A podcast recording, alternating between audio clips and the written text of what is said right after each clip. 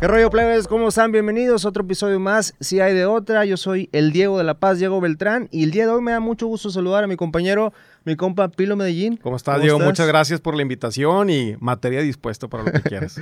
ya, la invitación estaba desde hace tiempo, pero por razones de tiempo, de trabajo y demás, pues no lo habíamos hecho, pero ya estamos aquí. Pilo, un gran amigo, un gran comunicador. ¿Qué onda? ¿Cómo andas? Bien, con mucho trabajo, mucha chamba, pero siempre agradecido con Dios porque pues nos da la oportunidad de despertarnos y de estar pues tratando de hacer lo mejor que se puede. Oye, has tenido un, recorrido por distintos medios aquí en Monterrey, Nuevo León, en los últimos años, sobre todo, ¿hace cuánto que egresaste de la universidad y estudiaste comunicación? Fíjate, ese es un punto muy importante que quiero tocar. Este, bueno, gracias a Dios me ha tocado estar en diversos medios, trabajar, conocer a mucha gente, amigos, tú, por ejemplo. Eh, pero mucha gente piensa que yo estudié licenciatura en comunicación o que me recibí en la Facultad de Ciencias de la Comunicación. Yo estudié gastronomía.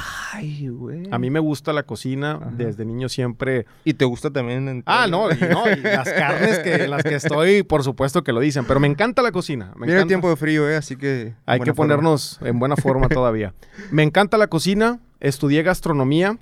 Y yo estudié una técnica en conducción y producción de medios audiovisuales como una especie de terapia, porque yo en la escuela batallaba mucho para ser participativo, exposición de clases, todo eso. Eh, incluso eh, cuando estoy nervioso, ya lo podrán ver, me, pongo, a sudar poquito. Bueno, esto yo lo trabajé mucho. O sea, antes sudabas más. No, no, yo no. lo podía controlar. O sea, yo no podía hablar frente a un micrófono, no podía hablar frente a las personas. Me intimidaba demasiado. Entonces, cuando ya me empiezo a, relajar, que es algo que poco a poco voy controlando, que gracias a, estudiar esa, escuela técnica me ayudó mucho, pues me pegué en esto y la cocina lo dejé. Y pues si damos la vuelta, pues mira ya, gracias a Dios estamos en, en esto que es muy bonito, que he conocido muchos maestros muy importantes en mi vida, pero nunca pensé estar en esto, digo. Oye, entonces te gusta mucho cocinar pero a, la vez te, te gusta mucho también los medios de comunicación, tu mayor pasión seguramente, ¿no? Se convirtieron en mi mayor pasión. Sí se convirtieron en mi mayor pasión. No pensé que el estar hablando frente a un micrófono eh, te, fuera, te fuera a generar muchas emociones. No pensé que redactar te fuera a, meterte en un mundo, en, en, imaginar, en crear, en compartir un mensaje para que el receptor le llegue. Es, es algo que me ha apasionado, se ha convertido en mi pasión y creo que es mi segunda casa porque tú sabes más que nada que este, este tipo de trabajos es de mucho sacrificio, pero sí ha valido la pena. A veces hay altas, a veces hay bajas, a veces estás detrás de bambalinas, a veces estás enfrente. Hay personas en este camino, en este trayecto, que te han puesto el pie, Fíjate que sí, y ahorita mencionabas algo muy importante que, que hay que estar detrás de bambalinas, hay que experimentar de todo. Y en este recorrido, en este viaje de, experimentar muchos eh, puestos, yo creo que te topas a muchas personas que te digo, son buenas o son malas. Me quedo con las buenas y con las malas, con las dos. O sea, no, no solamente con lo bueno, porque las malas por algo están. Y aprendes a no ser como ellos. Exacto. O sea, ese tipo de personas que llegan a tu vida también son por un propósito.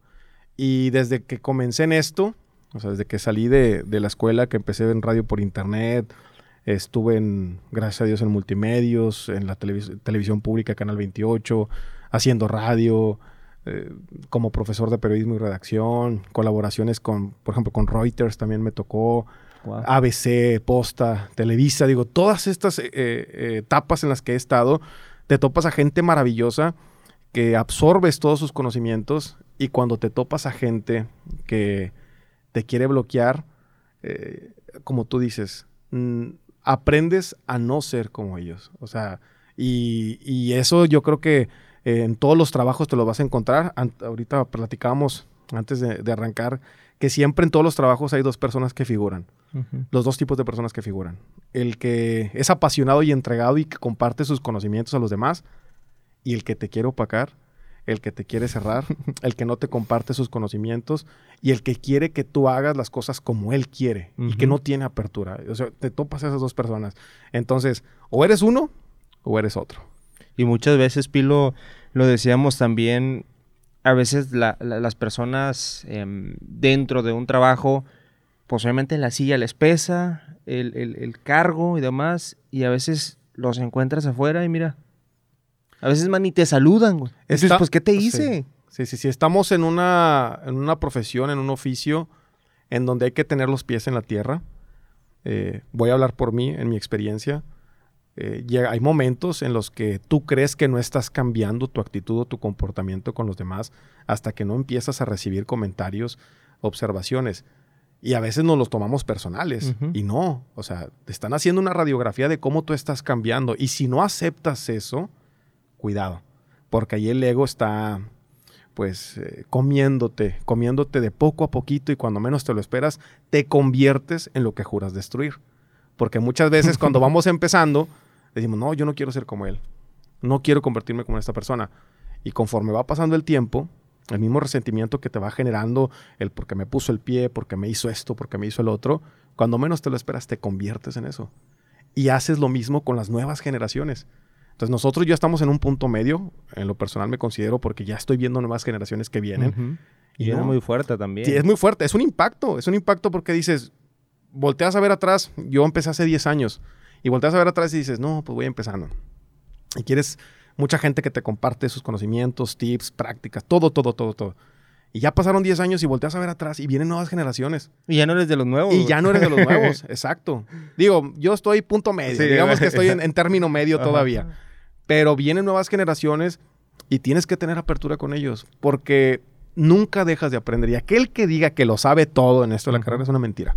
O sea, siempre estás en un constante aprendizaje de las nuevas generaciones y también de los que están arriba y que merecen también el respeto. Oye, Pilo, ¿cómo poder controlar sobre todo lo que mencionamos ahorita del ego? Porque muchas veces, digo, nos toca estar detrás, detrás de cámara, detrás de micrófono, o sea, a lo mejor preparando un noticiero, un programa y demás, y de repente, pum, te llega una oportunidad, estás enfrente de cámara, estás al frente de un micrófono, obviamente respeto total siempre a la cámara, respeto total siempre al micrófono, pero luego vienen de que felicidades, que eres muy bueno, las adulaciones. Me acuerdo mucho también, yo te escuchaba los domingos que te decía que era tu fan y de Fer de la hora Sí, nacional, sí, sí. increíble también. ¿Cómo poder controlar esto? Mira, yo siempre he dicho que cuando llegan las adulaciones, que lo estás diciendo de la manera eh, correcta, es tomarla, digerirla un poco, sacarla por el oído derecho y que se vaya. Porque si lo concentras en tu persona, si concentras eso en tu persona, es cuando el ego se empieza a elevar. Sí hay que reconocer y hay que aceptar eh, los halagos, eh, hay que aceptarlos, hay que tomarlos de, de una forma de agradecimiento, pero nunca concentrarse con eso, porque el agradecimiento eh, o digamos la adulación es hacia tu trabajo. Y muchas veces muchas personas se quedan con el personaje, no lo dejan en el escritorio, no lo dejan en el micrófono y salen con ese mismo personaje a la calle y también cuidado con eso. Entonces yo en lo personal siempre he agradecido. Viene el comentario, viene el, el felicidades, lo tomas, gracias, gracias Dios, aviéntalo. Nunca te lo quedes. O sea, no, no, no lo, no lo infles porque, pues sí, es peligroso. Pierdes piso y, como lo mencionaba, ahí te conviertes en una persona que no. Y luego viene después otras etapas. Viene cuando, cuando te caes de esa nube, que te corren y que llega otra persona mejor que tú, porque siempre hay me- personas mejores que nosotros. Sí, sí, siempre. Viene otro y el mismo ego. ¿Y por qué me quitaron? Yo merezco estar aquí y yo me gané pulso esto y yo merezco esto y yo merezco el otro. Y yo soy yo. Y yo, exacto, el yo-yo, el yo-yo, el yo-yo lo empieza. Es porque lo inflaste. Y nunca aceptaste que todo es temporal. El estar frente a un micrófono es temporal. Todo es temporal. Frente a una cámara, eh, como productor, como redactor, todo es temporal. Nos, nos nos queremos adueñar tanto de- del puesto que creemos que ahí vamos a estar para Sí. siempre. Pero no, no, no, no, no. Esto es temporal. Por eso yo siempre vivo al día. Oye, Pilo, y, y sí, siempre he visto en tus publicaciones eso de que mientras Dios quiere y demás, y así debe ser, porque hoy estamos, digo, independientemente de la muerte o no, y, y mañana ya no, de repente llega, te corren, te sacuden y demás, porque la empresa, la institución, el organismo sigue siendo el organismo y así va a seguir siendo mucho tiempo, y las personas somos pasajeras, ¿verdad? Somos, estamos de paso en el trabajo, con la familia, eh, con los amigos, en la vida. O sea, ya en general, en la vida estamos este, de paso y por eso yo en lo personal, digo, en mi propia experiencia, yo siempre he vivido al día y diciendo, así tal cual, el tiempo que dure será de bendición. O sea, todas las mañanas me levanto y digo, gracias Dios por este trabajo, gracias por darme este ingreso, pero si nada más hoy duro y hoy me corren, es por ti. Si paso este día para mañana, es por ti. Si no paso, también es por ti. O sea, todo, todo, todo es por él. Entonces, eh, no, no me gancho, no me engancho, perdón, como, como muchas otras personas, que es respetable, porque a veces nos, enfocamos mucho en el puesto, en lo material, el yo estoy aquí en este trabajo porque me está yendo bien, porque de aquí voy a sacar mi casa, que esto y que el otro.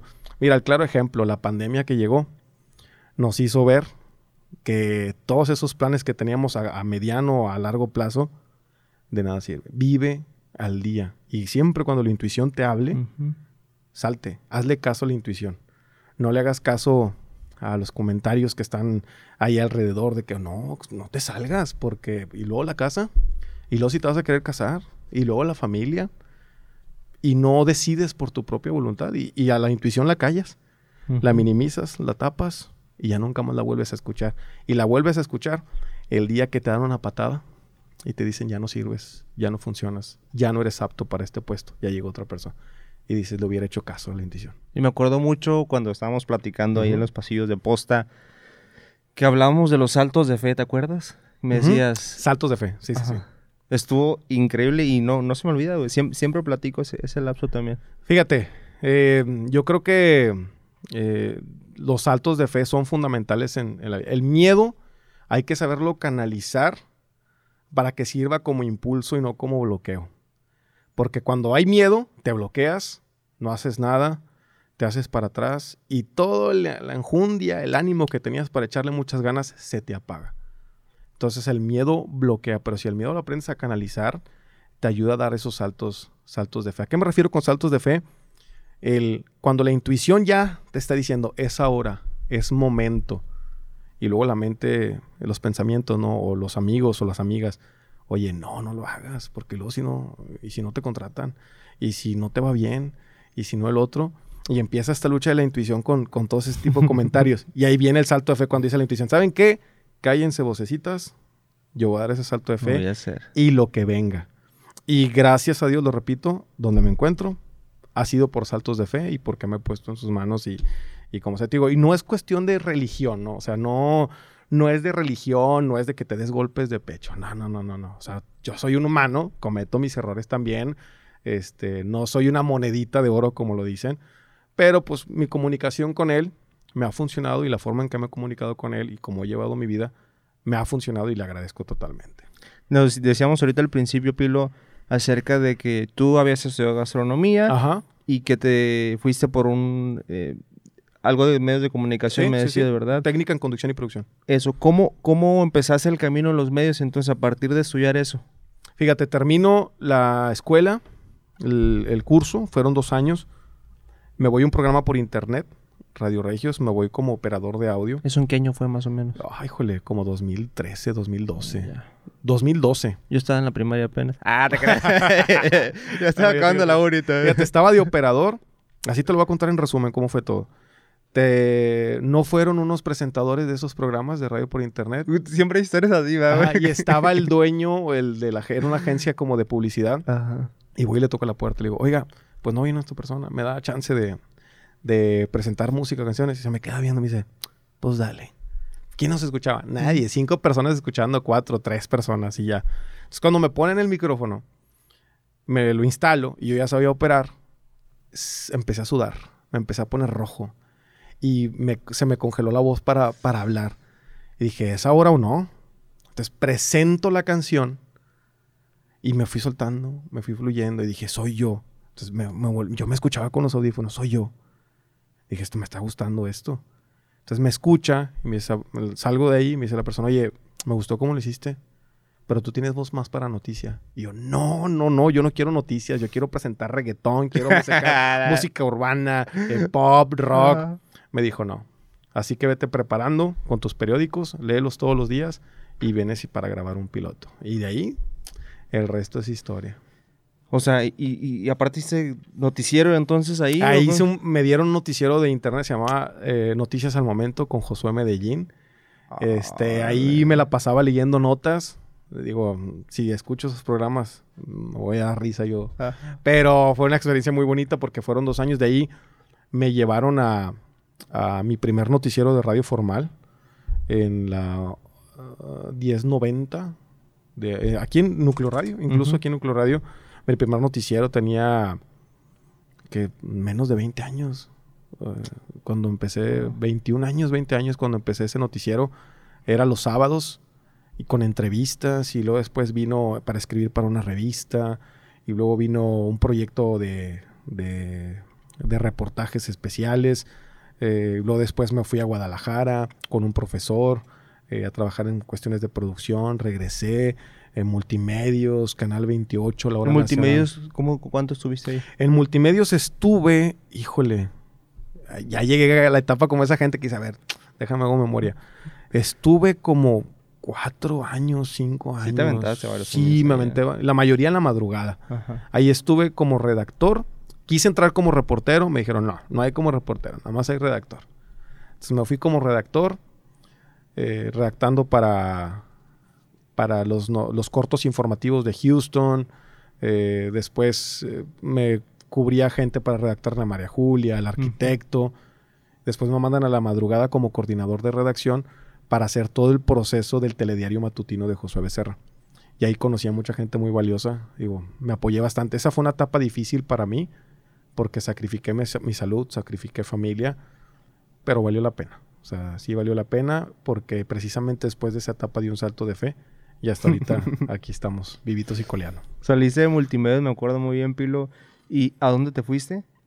No, hombre, me fui sin nada. O sea, yo tomé una decisión personal. Dije, ya hasta aquí llegué yo a mi límite. Ya aprendí lo suficiente. Conocí a gente muy valiosa.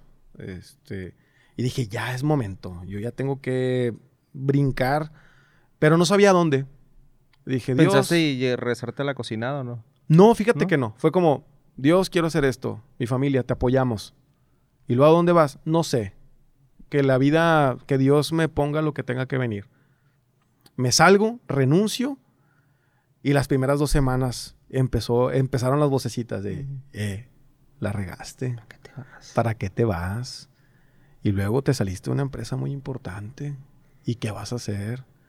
Y empezó el miedo. Y hubieras aguantado un poquito más. Te hubieras aguantado un poquito más. Debiste haber sido más paciente. Y dije, Dios santo. Dije, no, no, no, no, no. Y me amarré. Y semanas después eh, viene la oportunidad de Canal 28. Yo iba para un programa de cultura. No me atiende la persona que me iba a dejar para un programa de cultura. Baja un subdirector. Me dice, ven para acá. A ver, traes tu currículum. Ya lo vi. Me dijo así tal cual. Aquí no hay dinero todavía no hay dinero. Pero si quieres venir, están las puertas abiertas. Dije, va. Entonces empecé a ir. Me ofrecen el noticiero nocturno. De repente viene la hora nacional. Eh, de repente me ponen a reportear. Eh, me ponen en programas especiales de cuestiones electorales, programas de análisis. Y empezó toda la aventura y, y aprender, aprender, aprender, absorber, absorber eh, ha sido, digo, nunca me voy a, cansar de decirlo, ha sido una etapa hasta hoy muy, muy bonita y de mucho aprendizaje. Has estado también en, también otras empresas importantes como Posta, tuviste la oportunidad también de ser locutor de ABC Noticias y reportero también. ¿Cómo fue esa etapa también para ti? Fíjate que después de que salgo de Canal 28, trabajé para un senador que hoy es el, gobernador actual. Este, terminó esa etapa y me voy a, a Posta. el portal vino una nueva administración y se empezaba a reforzar. Y me y empecé desde cero, otra vez. Y empecé, empecé, empecé. Este, después me hablan de ABC Noticias, me dicen de que, oye, vente para acá, te ocupamos como reportero, me voy como reportero, me ofrecen el programa de radio también, noticiero. Eh, empecé a tener mis primeras portadas en el periódico. Ah, sí, me acuerdo. Reportajes especiales que me asignaban. Y, ¿Y saliste en la portada una vez? Una vez también salí en la portada, también para el programa noticiero. Terminó esa etapa, me regreso a Posta y empieza Posta con una relación con Televisa y empecé a hacer reportajes especiales que salieron en Televisa. Y luego me empezaron a hablar de programas de análisis de mm, Mazatlán y empecé a participar. De TVP Pacífico. Exactamente, ahí empecé a participar. Muy, muy visto allá en el Mazatlán. Híjole, y, empezaron a llegar más cosas. Más, más, más, más, más, más. Viene, me invitan a, ya de los últimos trabajos que tuve, me hablan de Canal 28 para ser jefe de contenido y me ofrecen la conducción del, nocturno. Y empezó esa etapa que duró tres meses hasta que viene esta oportunidad en la que me encuentro, eh, trabajando en la, en la oficina de comunicación del gobierno del estado, que es otra experiencia muy bonita porque también tengo muchas maestras y a muchos maestros a los que les sigo aprendiendo. Radio, este, prensa escrita, televisión, ¿algún resumen que hagas de, de estos 10, 11 años, Pilo? Eh, de lo que he realizado o como que, veo en, como una, ¿cómo se le llama? Un análisis de todo lo que he realizado. Un análisis de todo lo que he realizado. Híjole, que sigo aprendiendo, que sigo siendo nuevo, que he tenido a mucha gente valiosa que se ha preocupado por mí, que de lo bueno y de lo malo eh, eh, es lo que me ha formado el día de hoy y que Dios siempre ha estado presente. Yo creo que es el análisis más profundo que hago y, el agradecimiento. Híjole, dar las gracias, fíjate, esa palabra es bien común y no, no me voy a extender tanto en esto, pero siempre es cuando te hacen un favor, es, ah, gracias, gracias, gracias. Y la normalizamos tanto que le quitamos el valor a, esa palabra. Pero si supieras que hay un, hay una fuerza muy grande en el gracias, porque estás agradeciendo por algo que recibiste. Y cuando es conocimiento, eh, gracias, gracias, gracias. Todas esas gracias que tú diste eh, son parte de lo que eres ahora. Entonces el agradecimiento es fundamental. Si no sabes dar las gracias, estás perdido. Y si crees que todo lo que tú has hecho lo logras por tu propia cuenta, estás perdido. El agradecimiento en esto a mí me ha funcionado bastante. Dice el de Julia, el agradecimiento es la memoria del corazón. Sí, el agradecimiento total. Siempre tienes que saber dar las gracias. Y por lo malo también, aunque nos cueste, aunque al principio reniegues. Por algo sucedió. Por algo sucedió. Entonces a esa gente que te tapó, a esa gente que te bloqueó, pero a esa gente que también sumó tu vida, muchas gracias. Gracias por todo eso. Pilo, yo sé que, ya para finalizar, yo sé que dices, voy al día, voy al día, pero ¿te ves en algún lado, en algo dentro de 5, de 10 años? ¿Has pensado en eso? Toda la vida me vi, en, cuando entré a este medio, toda la vida quise verme como reportero. La vida me ha cambiado. Este, por eso siempre vivo al día de, lo que Dios quiere que sea hoy. Eso es lo que voy a, dedicarme. Visión. A mediano largo plazo aprendí ya no hacerlo. Te voy a decir por qué. Porque tuve una prima que lamentablemente el COVID se la llevó. Tenía muchos planes a futuro. Y eso fue una cubeta de agua fría que dije, no, o sea, ¿para qué estar programándote cuando tienes que disfrutar el presente? Y el otro, el otro cubetazo fue recientemente que perdió un amigo de 30 años, atleta, caminando, hacía caminatas de 11K, eh, un chavo con mucha pila, se murió. Me tocó verlo un día antes de que muriera. Él con sus palabras decía, no, yo eh, mañana me recupero, me recupero el día siguiente se murió. Entonces, todas ese tipo de cosas me hacen reafirmar que tengo que vivir al día, al 100, disfrutando y siempre agradecido con Dios. Muy bien, ya por último, Pilo, eh, tus redes sociales. Pues al que me quiera seguir, digo, no publico tantas cosas. Bueno, mucho meme. Mucho meme muy bueno, por cierto. Mucho ¿eh? meme, sí. Eh, Pilo Medellín en Facebook, eh, Pilo Medellín en Instagram, Pilo Medellín en Twitter, y creo que ya son todas las redes sociales. Ahí por si me quieren echar la vuelta, ahí con mucho gusto platicamos. Un consejo que le, quiera, que le quieras dar a la raza que viene, pues ya. A las nuevas generaciones. Mucha pasión, perseverancia y nunca permitas, jamás permitas que las voces de las personas, de los amigos, callen tu intuición. Nunca lo permitas. La intuición es tu comunicación con Dios, es tu comunicación, es, contigo, es con Dios. Si callas la intuición por opiniones externas, no, no, no lo hagas. O sea, siempre le caso a tu intuición para avanzar. Brother, Brother. Pilo Medellín, muchas gracias. Muchas gracias a ti. Y gracias a usted por el favor de su sintonía. Gracias a David Martínez, director general de Base 3 Estudio. También a Armando Cavazos, productor general. Y a César Coronado, jefe de edición de este espacio. Mi nombre es Diego Beltrán. ¡Ánimo! ¡Uh!